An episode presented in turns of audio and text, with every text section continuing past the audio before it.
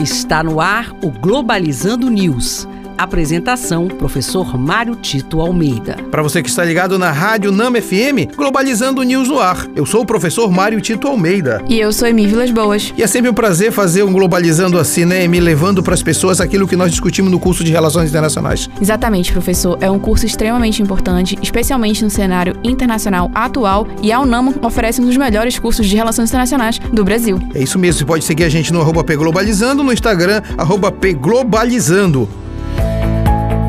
Globalizando notícia do dia. Do jornal Egypt Today, do Egito, Conselho da Liga dos Estados Árabes recebe em reunião o presidente palestino Mahmoud Abbas, secretário-geral da Liga, Abu Ghait, enfatiza a necessidade de encontrar solução justa e permanente para a causa palestina, afirmando ser a chave para a estabilidade no Oriente Médio. Vem se dizendo isso muitas vezes, mas acontece que os interesses dos países ocidentais sobre o Oriente Médio, em especial na proteção a Israel, impede essa resolução resolução um pouco mais pacífica e justa para o povo palestino. Sabe-se que o povo palestino está dividido em dois territórios ali próximos a Israel, a Cisjordânia e a faixa de Gaza. E a faixa de Gaza não tem comunicação com nenhum outro lugar e isso torna as coisas cada vez mais perigosas. É importante que a comunidade internacional pense numa solução que seja também beneficiante para a Palestina.